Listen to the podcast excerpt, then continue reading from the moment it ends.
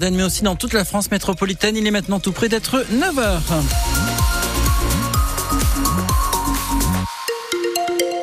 Avec un week-end nuageux, un week-end nuageux pour l'ensemble des départements de la Marne et des Ardennes. Vigilance jaune en raison également des risques de crue. Tous les détails dans un instant et pour tout de suite, c'est vos nouvelles avec Étienne Cholet.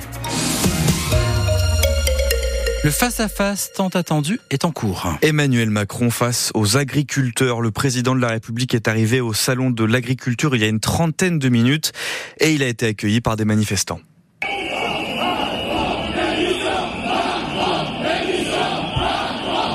Les huées Macron d'émission, forte tension à la porte de Versailles. Des dizaines de manifestants ont forcé une grille pour rentrer avant l'heure prévue. L'organisation déclare que malgré tout, les portes ouvriront bien à 9h au public, mais certaines allées seront fermées.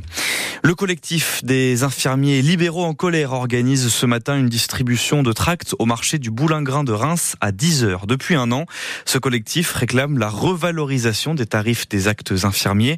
Il demande aussi une meilleure prise en compte de l'expertise de ces soignants libéraux. Parmi celles mobilisées, il y a Catherine Barra, ancienne infirmière à l'hôpital. Elle exerce en cabinet depuis 10 ans à Tinqueux.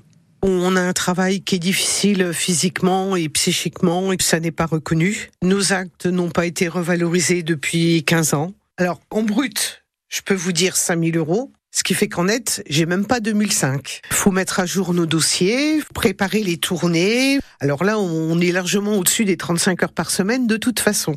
J'adore ce que je fais, mais euh, voilà, si je pouvais en vivre correctement, ce serait bien. Et puis, euh, on a l'impression qu'on entend les gens que quand ils arrivent à bloquer d'autres personnes. Nous, on a l'obligation de la continuité des soins.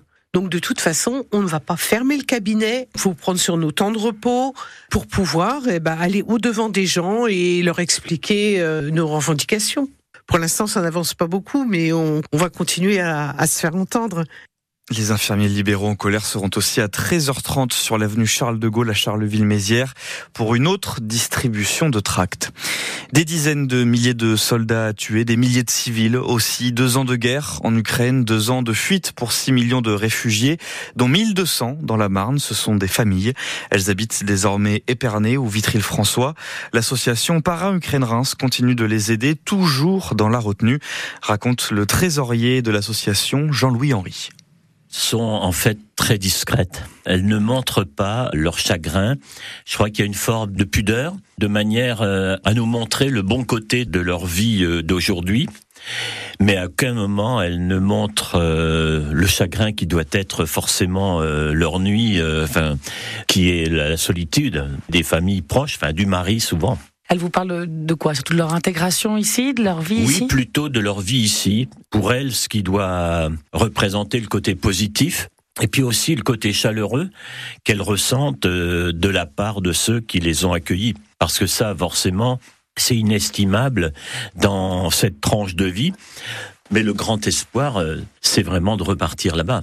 Parce que elles sont de fait euh, privées, bien entendu, de leurs origines, de leur cité, de leur maison, même si malheureusement les logements euh, sont souvent détruits, mais surtout du papa et du mari. Et là, euh, ça c'est très lourd.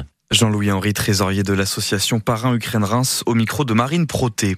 Un nouveau visage à la tête de la CGT de la Marne. Ghislain Bride succède à Sabine Duménil. Vote hier à l'unanimité. Ghislain Bride était jusqu'à maintenant le secrétaire général adjoint de la CGT de la Marne. Et puis, on a assisté hier, Étienne, au véritable triomphe du film Anatomie d'une chute. On parle évidemment ici des Césars. Six statuettes hier soir lors de la cérémonie. Justine Trier, sacrée meilleure réalisatrice. C'est seulement la deuxième fois qu'une femme remporte ce prix.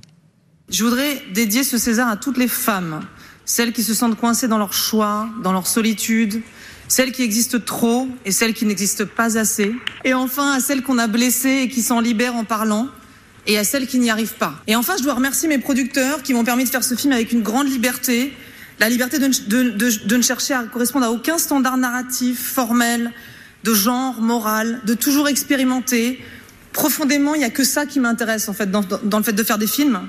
Euh, on a essayé de, de, de, toucher quelque chose de vrai en toujours valorisant l'imperfection, l'ambiguïté, la complexité. Et cette liberté-là est la chose la plus précieuse pour moi. Donc merci à vous. Sandra Hüller, sacrée meilleure actrice pour Anatomie d'une chute, César du meilleur film aussi, Raphaël Quenard, Révélation masculine. Et le film Le règne animal repart, lui, avec 5 Césars.